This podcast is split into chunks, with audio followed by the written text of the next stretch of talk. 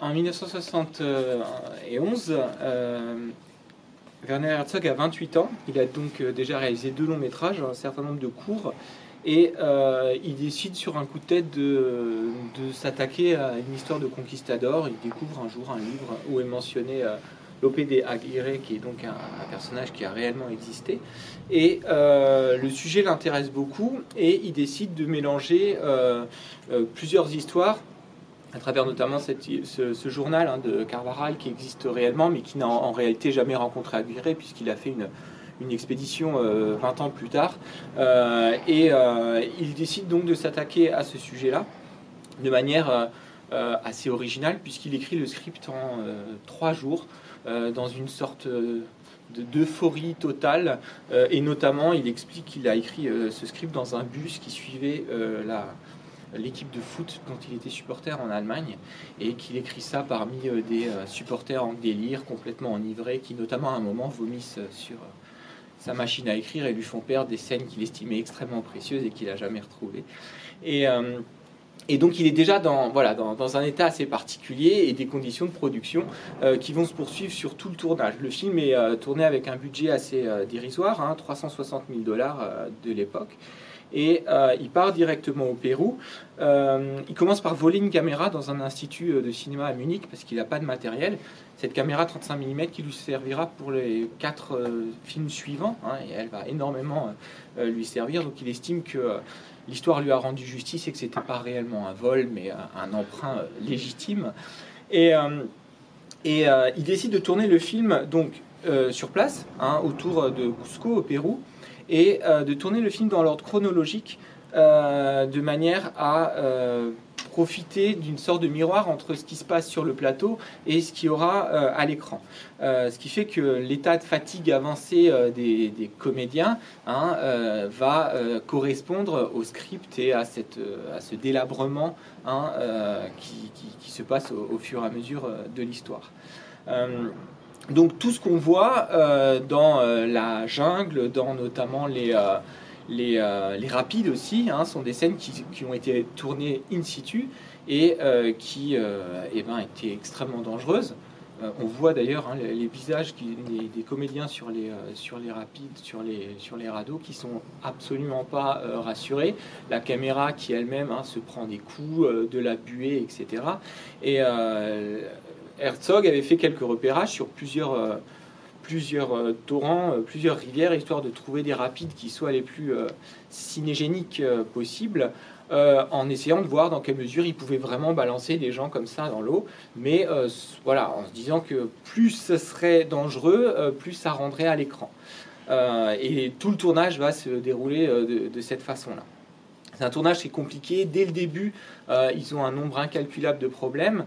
Euh, toute l'équipe euh, est, en Amérique latine et doit prendre un avion pour se rendre sur place. Hein, ils sont éloignés de, toute civilisation. Et au dernier moment, ils sont rayés du manifeste de, de, la liste des passagers. Et ils doivent donc attendre quelques journées avant de prendre un vol suivant. Et le vol qu'ils devaient prendre initialement se crache en pleine jungle. Il y a 94 morts, une seule survivante.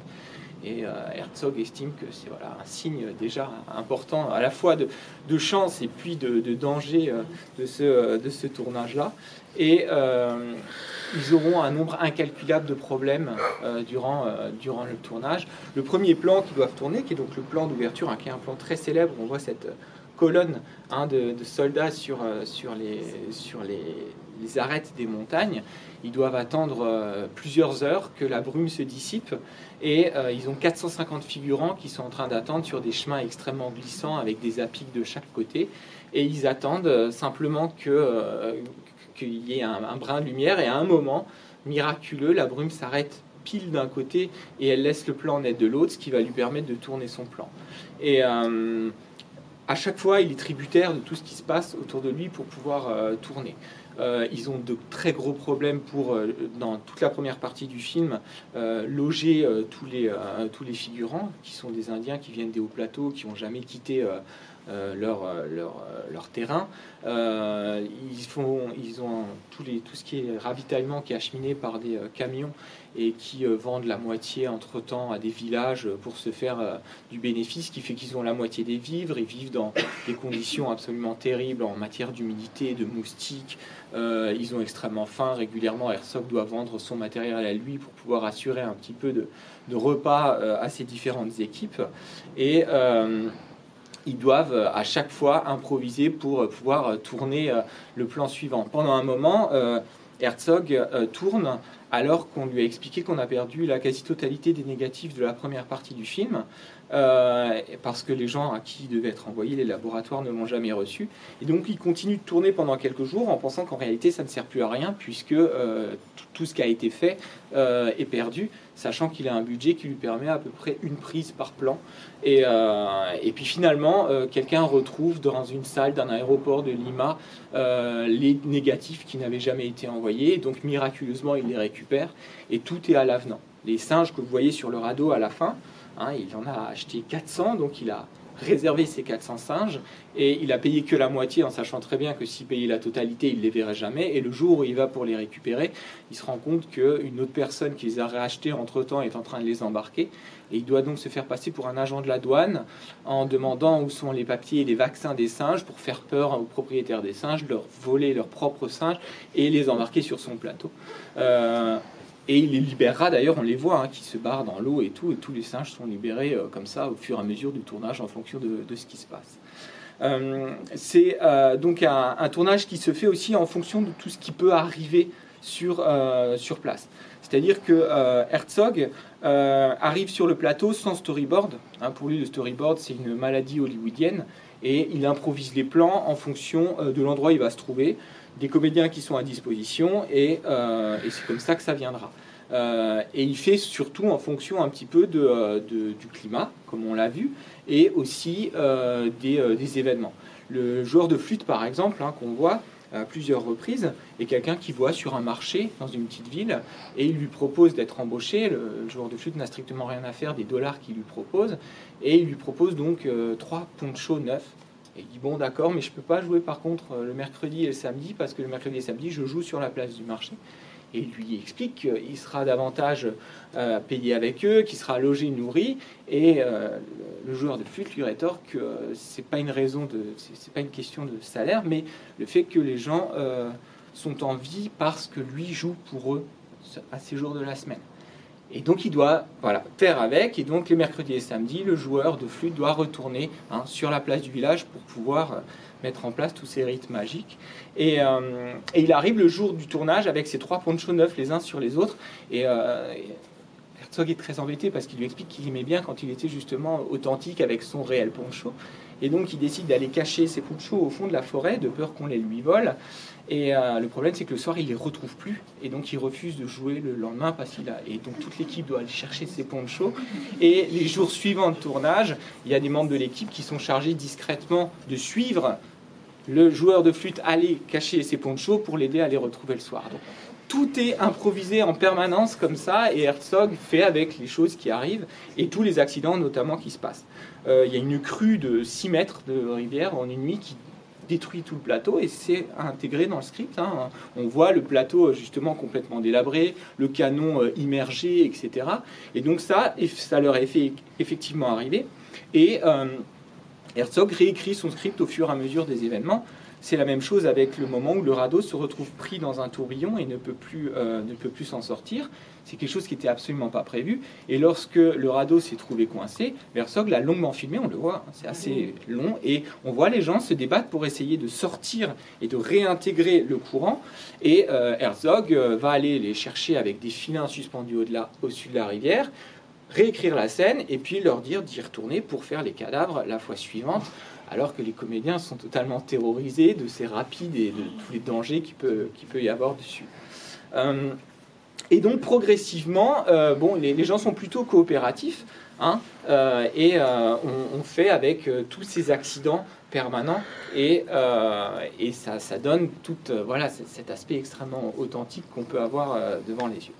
Et puis, il y a aussi l'autre grande catastrophe du film, qui est le comédien principal, Klaus Kinski, qui joue donc Aguirre, et que Herzog connaît un petit peu, ils ont ils ont été colocataires à un moment et il sait que c'est un fou furieux. Euh, et euh, il se dit que ça lui irait tout à fait bien de jouer un, rôle de, cet acabit-là. Euh, il explique, Herzog, qu'il envoie le script à, à, à Kinski. Et une nuit à 3h du matin, son téléphone sonne et il entend des hurlements absolument inaudibles qui durent plus de 20 minutes. Et au bout d'une demi-heure, il, comprend qu'en fait, il s'agit de Kinski qui lui dit de manière extatique qu'il trouve le script génial et qu'il faut absolument qu'il le joue, que Aguirre, c'est lui, il veut venir, etc. Euh, pour venir, euh, euh, Kinski interrompt une tournée qu'il fait en Allemagne à ce moment-là, dans, des théâtres, dans des grandes salles, où il joue le personnage de Jésus. et c'est une tournée qui fait énormément de bruit à l'époque en Allemagne, pour une raison tout à fait ambivalente. C'est qu'en réalité, euh, Kinski joue le personnage de Jésus sur scène dans des longs monologues et euh, le public vient pour une raison unique, c'est le voir piquer des crises de nerfs par énervement contre le public.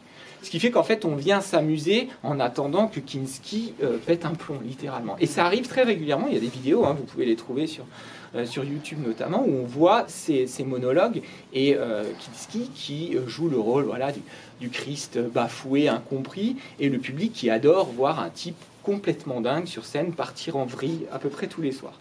Kinski rompt son contrat, ce qui fait à peu près tout le temps, et décide d'aller directement au Pérou pour jouer dans le film de Herzog. Et le problème, c'est qu'il arrive encore un peu en Jésus et euh, il est euh, encore dans son rôle. Et lorsqu'on lui parle, il répond un petit peu comme le Jésus bafoué qu'il aime beaucoup jouer, ce qui va créer un très grand nombre de décalages.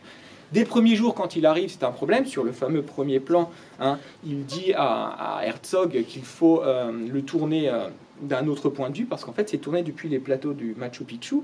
Et donc, on a une super belle carte postale hollywoodienne qu'évidemment Herzog ne veut absolument pas. Et, euh, Kinski lui dit On doit me voir en gros plan à la tête d'une armée. Et lui dit non, moi j'aimerais qu'on voit aucun visage et que justement on ait euh, une petite file comme ça perdue dans un gigantesque euh, paysage. Et donc dès le départ ils sont pas d'accord et ça va être ça en permanence. Et Kinski va avoir des exigences absolument démesurées. Il a déjà fonctionné un tiers du budget du film rien que sur son cachet, mais euh, Herzog sait ce qu'il fait et il sait que c'est lui qui veut et pas un autre. Et euh, il va donc, euh, quand il arrive, il est, équipé, prêt à affronter la nature, il a, envie d'en découdre, il a notamment hein, l'intention de gravir un glacier, ce qui était dans le script initial, mais Herzog lui a envoyé entre-temps un autre script pour lui expliquer que la scène du glacier, c'était absolument infaisable. Il a quand même, il est un tout petit peu raisonnable par moment sur certains points, mais lui, il est prêt à gravir un glacier, il est prêt à affronter la montagne, il arrive avec une montagne d'équipement, mais euh, la nature qu'il aimerait bien affronter, il la préférerait euh, sans pluie ni moustique, et il râle en permanence sur ces conditions hein, de, voilà, les nuits qu'il ne supporte pas. Et il est toujours armé, et donc une nuit euh, où il trouve que les figurants font un peu trop de bruit dans la tente à côté, il va tirer dans la, dans la tente trois balles, il une Winchester, et il va donc arracher un doigt, heureusement seulement d'un il tire à l'aveugle comme ça. Donc les gens sont un petit peu tendus au à côté de, de, Kinski. Et, euh, euh, et, Kinski dit toujours à Herzog comment il devrait le diriger. Hein, on, a des enregistrements hyper intéressants où il explique voilà, voilà comment euh, David Lean l'a dirigé, voilà comment un tel autre l'a dirigé, voilà comment lui devrait le faire. Et Herzog garde toujours patience parce qu'il sait exactement ce qu'il veut faire. La scène où on le voit à côté de l'arbre en suie, où il explique hein, les, différents supplices qui va, les peines de prison, les, comment on va découper les gens en morceaux, etc. C'est un, très bon exemple. Dans cette scène, euh, Kinski sait exactement comment il veut la tourner. Et il explique à Herzog, voilà, et il commence à hurler, euh, voilà, dans une démesure totale. Et euh, Herzog n'a pas du tout la même vision. Il lui dit, ouais, c'est pas mal, vas-y, continue. Et en fait, il le fait hurler pendant une heure et demie en répétition dit plus fort, vas-y, vas-y. Et au bout d'un moment, il est exsangue, il est absolument épuisé, et à partir de là, il tourne, et c'est la scène qu'on voit. Donc, il manipule en permanence ce gars qui est absolument euh, incontrôlable, euh, et qui, euh, les scènes où on le voit frapper des gens avec les chaînes, etc., il leur faisait vraiment mal. Hein. La scène où les gens vont prendre les bananes, à un moment, il arrive avec une épée et il frappe un des, un des, un des Espagnols, et qui avait un casque, et il a réussi à traverser le casque avec l'épée. Le type a, eu un traumatisme crânien, il était couvert de sang, etc. Et Herzog, il a gagné, il a gardé la prise parce qu'elle est pleine de, de vie, quoi. Donc euh, c'est ça en permanence. Vers un moment du tournage assez tôt, Kinski, qui ne connaît pas son texte, est un peu humilié lors d'une, lors d'une justement prise de vue. Et il fait comme il fait très souvent, il décide d'accuser un, un, technicien d'être incompétent, et donc il exige que ce technicien soit viré sur le champ. Et Herzog lui dit ça, ne se passera pas comme ça. De toute façon, j'en ai pas d'autres. Et puis il est très bien. On a tous compris que voilà, c'est une manœuvre de diversion. Et il dit, ah, puisque c'est comme ça, je me barre. Et là, Herzog prend vraiment peur parce qu'il sait qu'il se barre tout le temps, en permanence. Euh, et euh, qu'il a rompu un nombre de contrats incroyables, y compris hein, Jésus pour, euh, pour venir ici. Et, et donc, Herzog lui dit, voilà ce qui va se passer si tu vas au-delà de cette limite du camp. je vais chercher mon flingue, je te tire 8 balles dans le corps, et la dernière, elle est pour moi. Et Kinski comprend qu'il le pense vraiment. Euh, parce que Herzog a déjà prouvé qu'il est quand même assez allumé aussi. Et euh, il hurle police, police en allemand. Hein, pour appeler euh, au secours, sachant que la première ville est à 450 km euh, de distance. Et euh, à partir de là, il sera relativement discipliné quand même pour le, pour le reste du tournage. Et il dira, et ça aussi c'est très intéressant, c'est qu'après le tournage, Kinski dira qu'il a en gros tourné la totalité des plans sous la menace d'une arme à feu parce que Herzog est lui-même complètement fou. Donc chacun a sa propre façon aussi de raconter l'histoire. Euh, donc voilà pour euh, le, tournage en général. Et euh, arrive le, donc le tournage dure à peu près 5 semaines, dont plus 2 semaines rien que de déplacement dans, ces endroits extrêmement reculés. Et arrive le moment de la post-production, il y a très grand travail qui est fait sur euh, le son. La musique, elle est un d'un groupe euh, allemand, Popol Vuh, euh, dont l'un des membres est, un des, amis de, Herzog. Ils travaillent beaucoup ensemble et notamment à l'idée de créer des nouveaux sons. Ils créent des instruments de toutes pièces pour une musique qui est, qui extrêmement intéressante, très hypnotique et qui joue notamment sur des sons qui sont je ne sais pas si c'est le cas, mais en tout cas, quand on l'entend, on a vraiment le sentiment que les sons sont montés à l'envers, et ça donne vraiment euh, quelque chose qui est, qui est assez étrange pour la perception et qui participe à, l'aspect hallucinatoire du film. Et euh, pour des raisons assez obscures, euh, Herzog est contraint de refaire toute la bande dialoguée du film en allemand ce qui exige une post-synchronisation. Donc il doit réenregistrer tous les dialogues en allemand, sachant que sur le tournage c'était un bazar pas possible. Il y avait 16 langues différentes qui cohabitaient, mais la majeure partie du tournage avait quand même été faite en anglais. Euh, avec des acteurs qui de temps en temps se parlaient, se comprenaient absolument pas. La scène où vous avez l'Indien qui est alors au cou et qui parle à un autre Indien, chacun parle sa langue, personne ne comprend rien à ce qui se dit, mais ça tient la route hein, euh, à peu près. Euh, et donc ils se sont quand même quittés relativement fâchés, hein, euh, Herzog et Kinski, et euh, Herzog appelle Kinski en lui disant il faudrait refaire euh, la voix, mais cette fois en allemand. Et Kinski lui dit d'accord, par contre ça, ça, vous coûtera un million de dollars. Voilà. Trois fois le budget du film. Et parce qu'il a décidé qu'il détestait ce film, que ce film était le plus mauvais qu'il ait jamais fait, il est toujours très excessif comme ça. Et donc euh, Herzog euh, décide de euh, se passer de lui et de le faire doubler par quelqu'un d'autre, sans réellement lui demander son avis. Et des années après, ça c'est Herzog qui en parle, notamment lors d'une projection, c'est en 2012 qu'il raconte ça, après une projection aux États-Unis du film. Kinski revoit le film des années après et, dit à Herzog à quel point il a vraiment été extraordinaire dans ce film, en oubliant même qu'il ne sait même pas sa propre voix. Et euh, il est toujours dans cette, dans cette espèce de délire où finalement il se rend même plus vraiment compte de ce qu'il a pu faire ou ne pas faire. Et euh, le film a une, une, carrière assez, assez chaotique. La première diffusion en 72 se fait en noir et blanc sur la télévision allemande personne ne le voit, ça intéresse absolument personne. Ensuite, il y a la quinzaine des réalisateurs à Cannes qui s'intéressent au film, qui le projettent, donc il y a quelques critiques qui le voient, euh, mais c'est pas non plus euh, voilà, le, coup de foudre. Il est exploité ensuite dans deux salles seulement à Paris, et là, c'est un vrai triomphe, les gens y vont, et les salles sont complètes à toutes les séances, et à partir de là, il va commencer timidement une carrière, mais il arrivera qu'en 1977, soit cinq ans après le film, aux États-Unis. Et à ce moment-là, euh, Herzog sera déjà un peu plus connu pour d'autres films. Il faut savoir qu'il tournera encore quatre films avec Kinski. Hein. Euh, et euh, parce qu'il sait que c'est qu'avec lui qu'il peut avoir de telles interprétations. Et Kinski revient à chaque fois, tout en le menaçant de le quitter, etc. Il y a un documentaire qui a été réalisé par Herzog qui s'appelle Ennemi intime, où il parle de sa relation euh, très très complexe avec Kinski et qui est absolument passionnant, où on voit notamment des extraits du tournage d'Aguirre et de Fitzcarraldo, le, film aussi qu'ils feront ensemble après, et qui est le même délire qu'Aguirre, mais avec des moyens supplémentaires et, une, entreprise complètement folle aussi. Donc, ce film, euh, c'est un film euh, d'abord qui est filmé comme une sorte de documentaire. Hein. Herzog le dit clairement.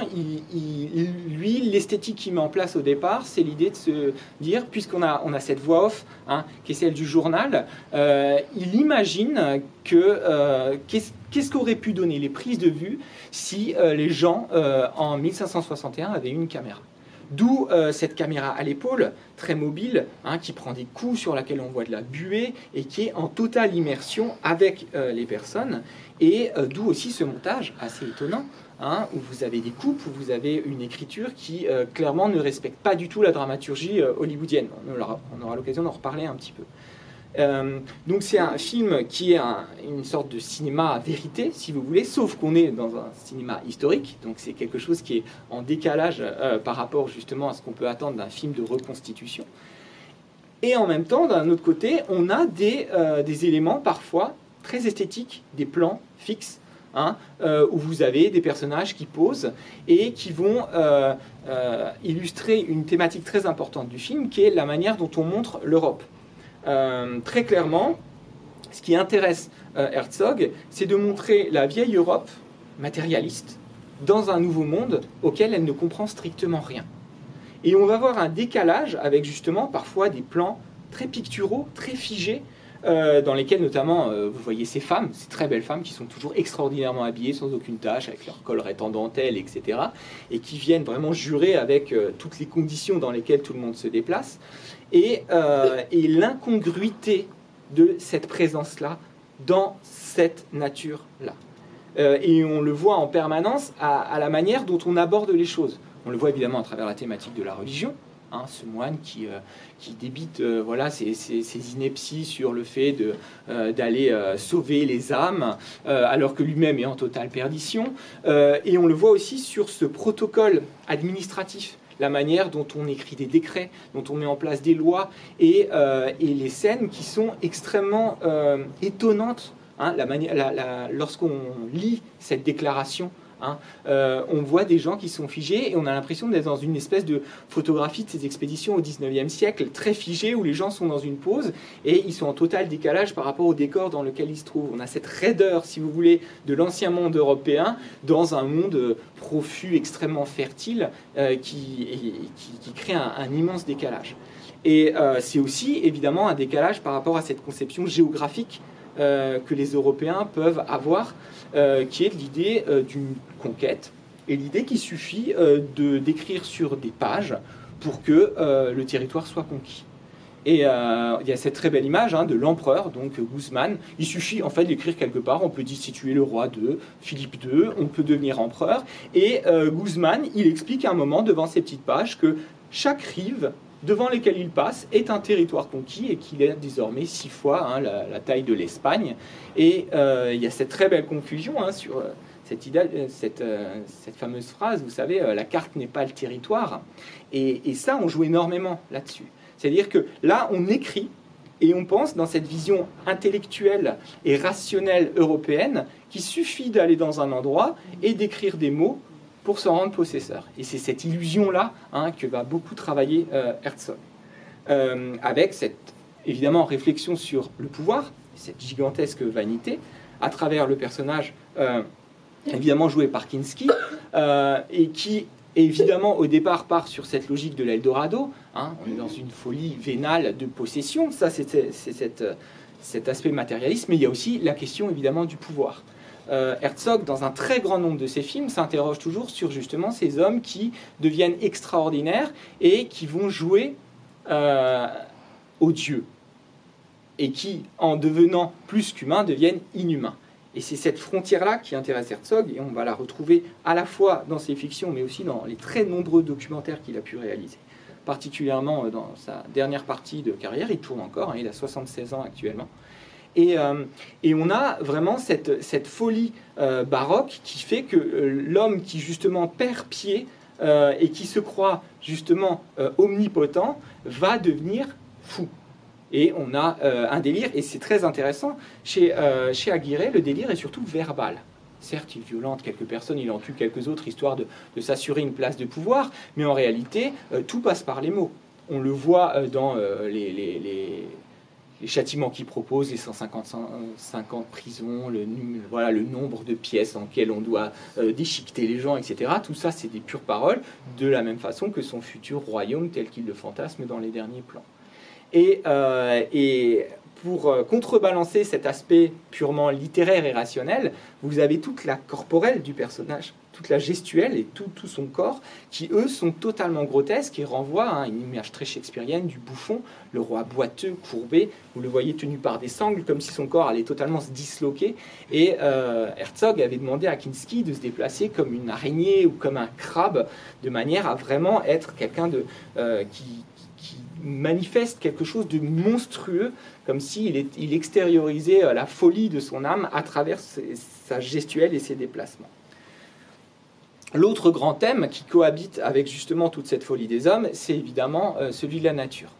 Euh, une nature qui est l'inverse absolu de la conception que les romantiques peuvent avoir de la nature à savoir une nature qui est tout sauf euh, panthéiste et qui expliquerait la grandeur hein, ou le retour à une nature primaire euh, et édénique, mais au contraire une nature dont euh, la fertilité est totalement dévoratrice et qui semble être là pour se nourrir un petit peu de toute la vie qu'il peut avoir en elle et puis en faire une sorte d'engrais pour elle-même repousser. Et c'est quelque chose que le film arrive vraiment à restituer. Et c'est euh, ce parcours-là qui euh, justement fascine Herzog et de montrer une nature qui ne tient pas dans le cadre.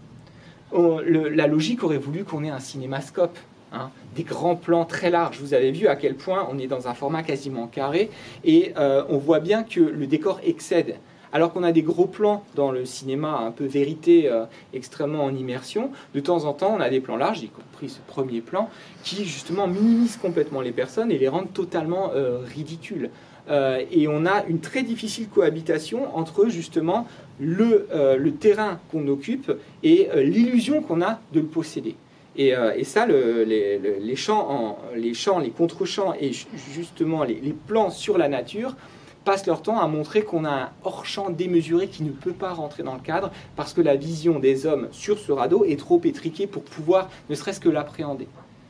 Et, euh, ce qui est intéressant aussi, c'est justement euh, le travail sur l'invisible et le mutisme on voit quasiment jamais les Indiens, il y a des petites flèches qui volent, il y a ce silence hein, total sur la rive euh, qui est vraiment euh, le moment où euh, on, sait que quelque chose va se passer, mais ces rives sont silencieuses et ce sont des endroits où on disparaît. Vous avez voilà, ces très belles images où littéralement on se, on se disloque, on se vaporise dans cette jungle absolument impénétrable. Et, et donc cette nature, hein, on a ces hommes qui sont au milieu ils le disent clairement, il faut rester au milieu de la rivière pour euh, être à distance des rivages qui sont lieux de danger. Et que se passe-t-il Progressivement, la nature arrive hein, et elle va euh, cannibaliser. Euh, et là aussi, hein, c'est des plans que Herzog a pris au fur et à mesure. le papillon, par exemple, ou les, souris, l'espèce de petit paresseux que, que Kinski montre à la comédienne qui joue sa fille. Tout ça sont des plans qui ont été totalement improvisés. Les animaux étaient là, on les a pris, on les a intégrés à l'histoire. Et, euh, et donc, euh, la manière dont, la, dont la, jungle prend le pas sur le récit va expliquer cette temporalité très étrange euh, qui est celle du film, où on a vraiment quelque chose qui va s'étirer progressivement. Herzog, hein, voilà, ne veut absolument pas d'un récit hollywoodien avec une belle tension, avec des moments de suspense, avec des temps forts. Il préfère lui les temps morts. Il va aller chercher du côté des creux, du côté euh, pour montrer justement des gens qui euh, ne maîtrisent plus la durée du temps. Euh, et, c'est ce qui explique un rythme assez singulier et le fait que de temps en temps on a des ellipses très violentes où brusquement on est au milieu d'une action, on le voit notamment avec le cheval par exemple, et quelque chose qui vient complètement casser parce qu'il cherche à nous entraîner dans cet état complètement hypnotique où euh, la jungle impose sa temporalité qui n'a rien à voir avec celle des hommes.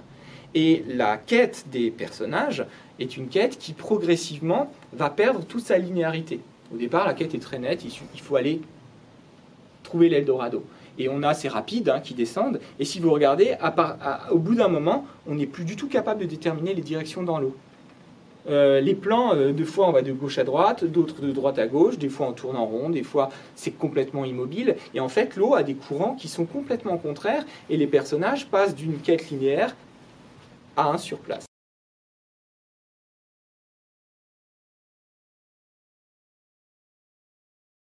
Ce qui fait que la, linéarité du récit euh, va complètement s'embourber. Et le dernier plan, très intéressant, est un plan circulaire. Hein. Un très beau travelling qui tourne autour du, radeau et qui nous montre une espèce de temps qui n'existe plus et qui semble être d'ailleurs préfiguré par le moment où les radeaux restent bloqués dans ces tourbillons là, hein, et qui annonce un petit peu la, suite du périple, si vous voulez. Et les personnages vont donc euh, progressivement aboutir à une nouvelle perception du monde, et c'est la raison pour laquelle le film est aussi considéré comme une espèce de, de trip hein, hallucinatoire, euh, et, paradoxalement accéder à une forme de clarté dans la vision. Hein. L'image est de plus en plus claire, les sons de plus en plus purs, le travail sur les sons environnants est très important, et euh, on va avoir une sorte de poésie qui va s'installer euh, à travers des images de plus en plus poétiques même si très morbide, hein, ce cheval qui reste sur le rivage par exemple et qui disparaît progressivement, cette femme qui dans une robe, on se demande où elle la sort hein, d'ailleurs à ce stade de, l'expédition, euh, va s'enfoncer comme ça hein, dans, la, forêt et, s'y dissoudre littéralement, et puis évidemment ce fameux bateau suspendu. qui est une, hallucination qui existe en réalité réellement, qui a demandé 10 euh, jours de construction à l'équipe du tournage pour euh, voilà, 10 secondes euh, d'apparition, pour un plan très beau et, assez mémorable. Euh, et, donc, on, aboutit à euh, quelque chose qui est de l'ordre d'un accès à une autre réalité, qui est celle en réalité de la fiction. Parce que si on revient au premier plan du film, c'est très intéressant de voir ce qu'a mentionné Herzog au départ. L'Eldorado, dit-il, est un mythe inventé par les Incas eux-mêmes qui euh, lorsqu'ils ont vu les invasions arriver d'Europe, euh, créer une sorte de leurre pour enfoncer le plus possible les conquistadors à l'intérieur de la forêt vierge et pour littéralement qu'ils se fassent dévorer par cette nature qu'ils ne peuvent pas maîtriser. Ce qui fait que les personnages ici qu'on voit sont en réalité devenus des personnages d'une fiction qu'ils ne maîtrisent pas, alors qu'ils ont l'illusion de conquérir ce territoire et que leurs victimes, qu'ils pensent dominer, ont créé une sorte justement de gigantesque supercherie dont ils seraient les personnages, et surtout des personnages en perdition. Et, euh, c'est là euh, que se crée vraiment euh, tout le rapport de Herzog à la fiction. Ces personnages-là, hein, dans leur passivité, sont en train d'accepter un rôle dans lequel ils n'ont rien d'autre à jouer que de se dissoudre progressivement, parce qu'on les a destinés à cela pour les punir de leur vénalité, de leur soif de l'or et de leur, voilà, de, leur ingérence dans, un continent qui, qui, n'est pas le leur. Et, euh, et pour combler cette idée-là, vous avez le personnage d'Aguirre, qui est celui qui justement essaye de compenser par une nouvelle écriture, puisque lui continue de verbaliser, continue, et il dit même à la fin, hein, nous réécrirons l'histoire, on jouera avec l'histoire comme on pourrait le faire avec une pièce de théâtre. Donc c'est celui qui reste dans une folie qui le maintient en vie probablement pas pour longtemps, mais qui fait que lui a tenu parce que justement il combat une fiction par une autre fiction. Et là se joue euh, toute l'exploration qu'Herzog a fait, et dans beaucoup de ses documentaires aussi, sur justement qu'est-ce que c'est qu'un homme euh, et qu'est-ce qu'un être d'exception, hein, qui mérite qu'on raconte son histoire, si ce n'est quelqu'un qui euh, a essayé de combattre cette impossibilité qui aurait à habiter le monde en le compensant par une forme de fiction, de fantasme. Le monde est un terrain hostile, la nature ne nous souhaite pas la bienvenue, c'est clairement le cas dans ce film, et euh, pour essayer de quand même y trouver une place, on fantasme, on crée des fictions qui nous donnent l'illusion d'y arriver.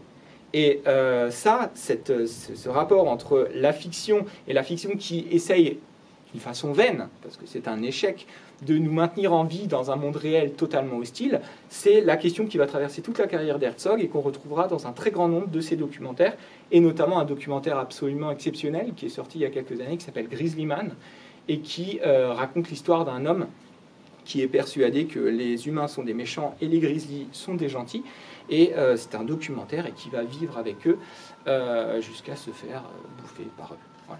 C'est pas un spoil, hein, c'est au tout début du film. Et Herzog est allé récupérer toutes les bandes de ce type qui se filment avec les ours pour essayer de comprendre ce rapport-là. Et c'est en fait une autre façon de filmer la folie de manière documentaire, mais qu'on a vu ici par la fiction. Merci de votre attention. Merci, merci.